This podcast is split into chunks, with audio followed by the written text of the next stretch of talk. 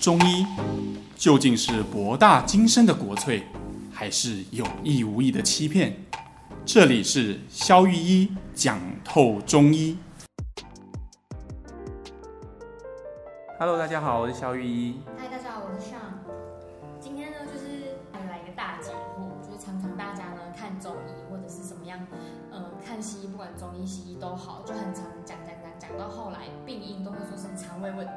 嗯，就到底为什么看病看到后来都会说是肠胃问题？那 有时候是这样哈、哦，那个痘痘呢，中医师也会跟你说啊，你这个是肠胃的火气啊哈，啊拉肚子就说啊，你这个肠胃没有火了哈，皮肤不好啊，就会说啊，你这个也是有肠胃的不湿气啊哈。那到底为什么肠胃对我们中医来说，呃这么重要呢？好。呃，在谈中医的概念之前哈，我想先帮大家做一个简单的区分了哈。一般来讲，在现代医学，我们虽然很常讲肠胃病啊，肠胃病，但是像肠跟胃它是不同的概念嘛哈。嗯，不同器官。对，比如说，其实现代医学很简单哈，大家想，如果是胃，胃负责什么？哦，就是负责吃东西。哦，所以如果你吃不下啦，觉得胃痛啦，然后吃完会吐出来啦。这个在现代医学来说就是胃的问题，胃病或者他们叫胃炎，好，那急性的就叫急性胃炎，比如说，呃，你吃完东西立刻想吐，就是急性胃炎，好，那慢性胃炎就很像，哦，我常常在胃酸啦、胃痛啦，哦，然后吃完东西会觉得有酸水冲上来啊，然后哎，有时候有时候没有，然后你吃的东西油腻一点的时候就会有，啊，那这个就是慢性胃炎，对，那肠炎很简单，肠道对现代医学来讲，它就是负责拉。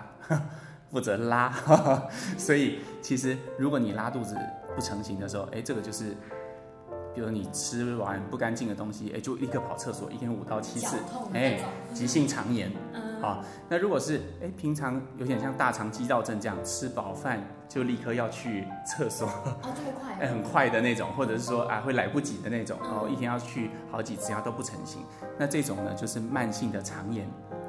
哦，或大肠的肌躁症，你看它也是肠的病，啊，所以现在医学是用胃，啊，是负责吃跟吐，哈，那肠呢是负责向下的，是拉，这样来区分这两个概念的。嗯，像我之前就是很常胃痛，然后我记得那时候，呃，去看很多次西医，然后西医师就会讲说，就是因为我是固定我的胃只要痛一点，嗯，然后看过很多间之后，他们都会先开那种基本的药给我，其实吃都没什么用，嗯，然后直到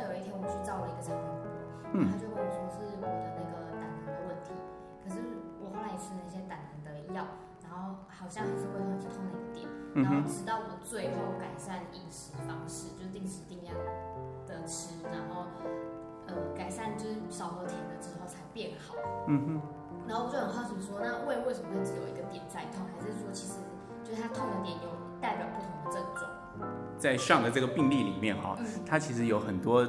可以讨论的地方哈，我们先来讨论你最后讲的这个，到底什么样的症状哈，可以推断大概是什么样的问题？嗯，比如说有些人哈，他的胃痛是，他还没吃饭前会痛，有有时候早上起来会觉得今天胃痛，对对对对，然后好像吃完早餐之后觉得哎好像好一点，好，那这种空腹型的胃痛哈，大部分哈是呃这个十二指肠的溃疡，十二指肠溃疡，那如果是吃饱饭之后开始痛的，好，那大部分是胃溃疡为主，就是胃的问题跟肠的问题啊。十二指肠就是我们胃通过了这个这个幽门口之后，就是通到肠道的第一段，就是十二指肠。好，那这个是可以判断它的位置大概是哪边。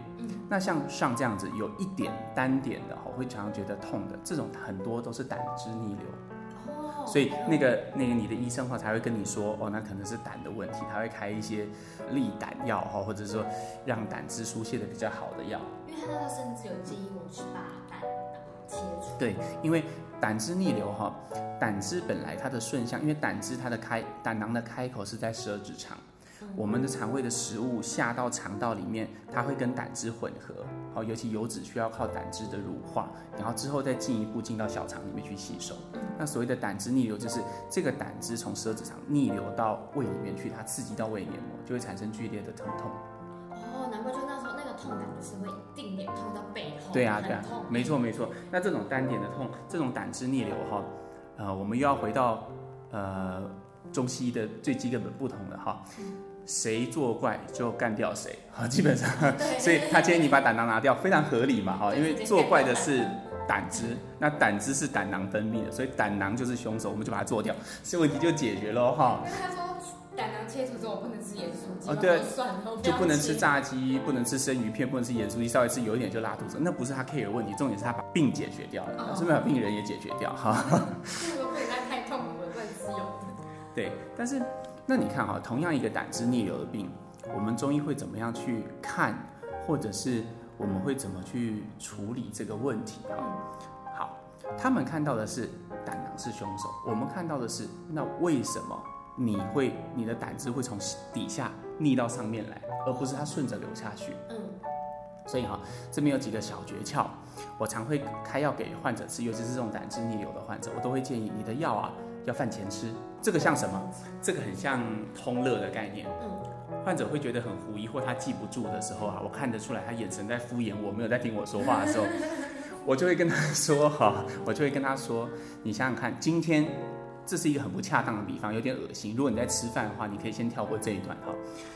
如果今天你家的厕所塞住了，你会先到通乐，还是你会先大便？当然是先到通热嘛。为什么？因为通热的浓度要足够的。够，然后你的底下的下水道已经对，已经开始下，才你才开始吃东西嘛，对不对哈？那我们肠胃也是一样，它的构造跟马桶没有什么不同嘛哈，你就把它想象成在你身体里面的一个马桶。今天它如果不通，它一定是因为某种程度的不通，比如说它可能是蠕动不好，造成它的酸水排不出去，或者很像你按了冲水键，但它并没有产生任何涡流的感觉啊，反正它就塞住了嘛。那这时候。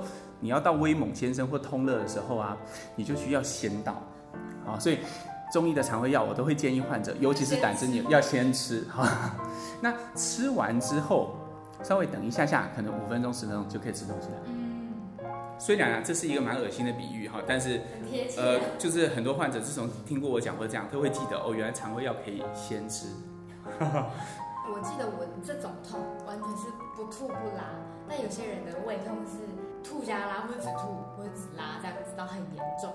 嗯哼，呃，如果要解释这些比较细微的区分哈，我想要提出，不晓得大家在看中医的时候有没有听过这个词？通常中医师都会无意识的讲出，我要处理你的脾胃问题。嗯，啊，脾胃到底脾是什么？对，可是通常你看西医，他们都会跟你说，哦，你是肠胃问题。嗯，好，那。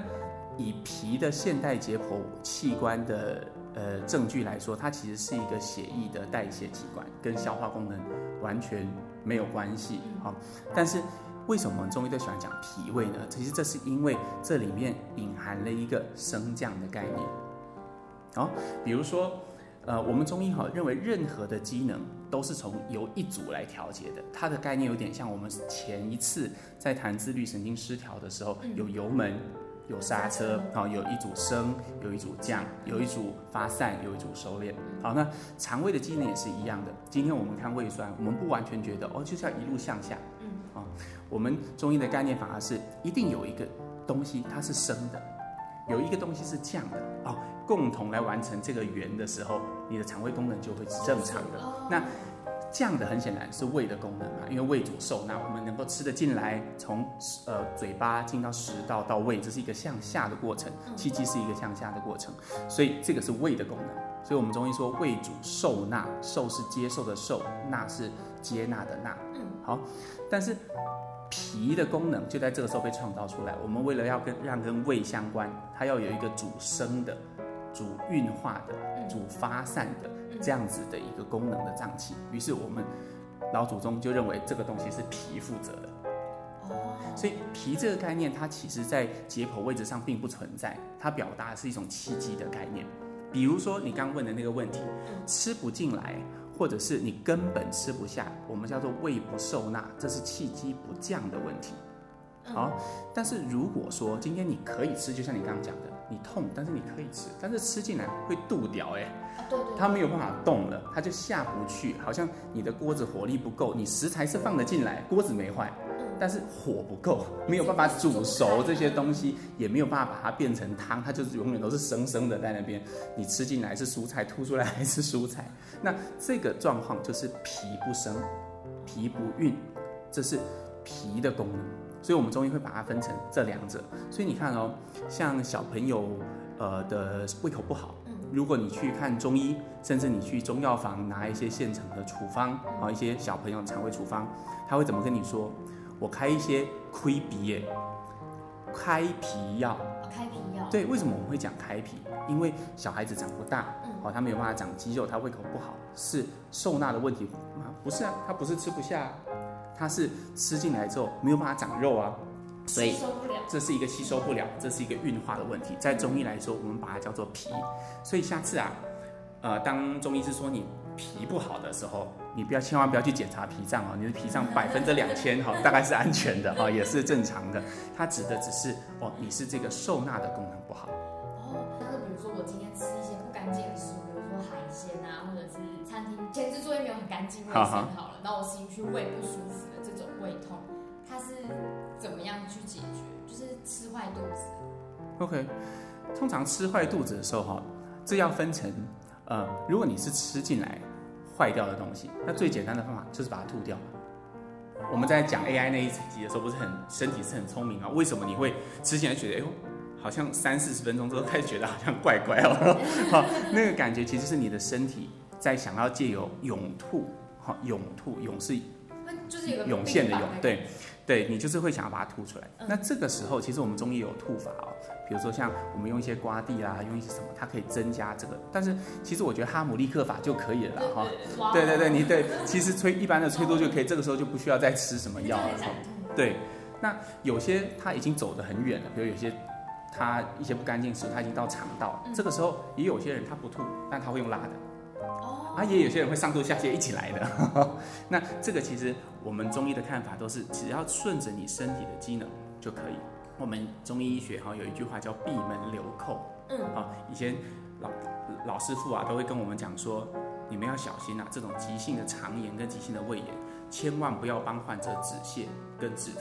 为什么？闭门留寇哈，意思就是说你家里有盗匪有盗贼，你把门关起来。那这样是没有用的，我们要把门打开，要把它请出去嘛，哈。所以这个还是在强调因势利导的重要，就是我们要看出身体的气机，然后顺着这样去做反应就可以。哦，原来是这样。像因为因为胃的问题实在太多了，还有那个什么，比如说胃溃疡啊、十二指肠溃疡啊、胃穿孔这些东西，大部分的人可能听到这些名词都会觉得自己就是很严重的病，然后就去就可能会先都会寻求西医或中医。可是如果在中医这边的话，会怎么样解决？这样子的状况。好，呃，我们先看看哈，呃，现代医学怎么来看这个胃溃疡啊？每次讲到胃溃疡，我都想到一个很有趣的故事。什么什么？就像是我记得这个是一个老医生跟我说的，他说在二三十年前，嗯，好，那个时候，呃，哈里逊内科学就是现代医学的内科圣经，上面有一句话叫做 “No acid, no ulcer”，它的中文翻译意思是没有酸。就没有溃疡。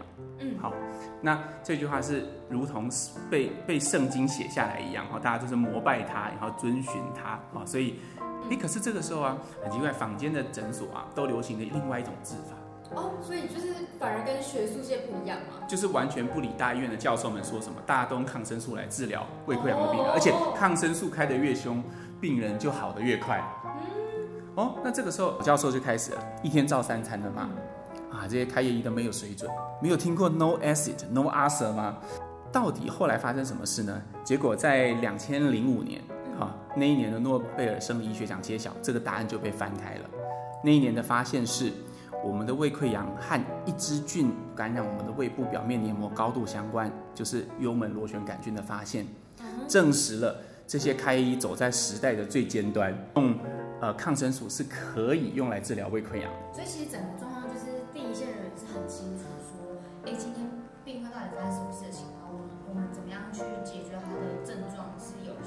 对啊，因为这个就跟我们中医是一样的嘛，我们都是从实战里面两千年的实战里面 哦获得经验，对不对？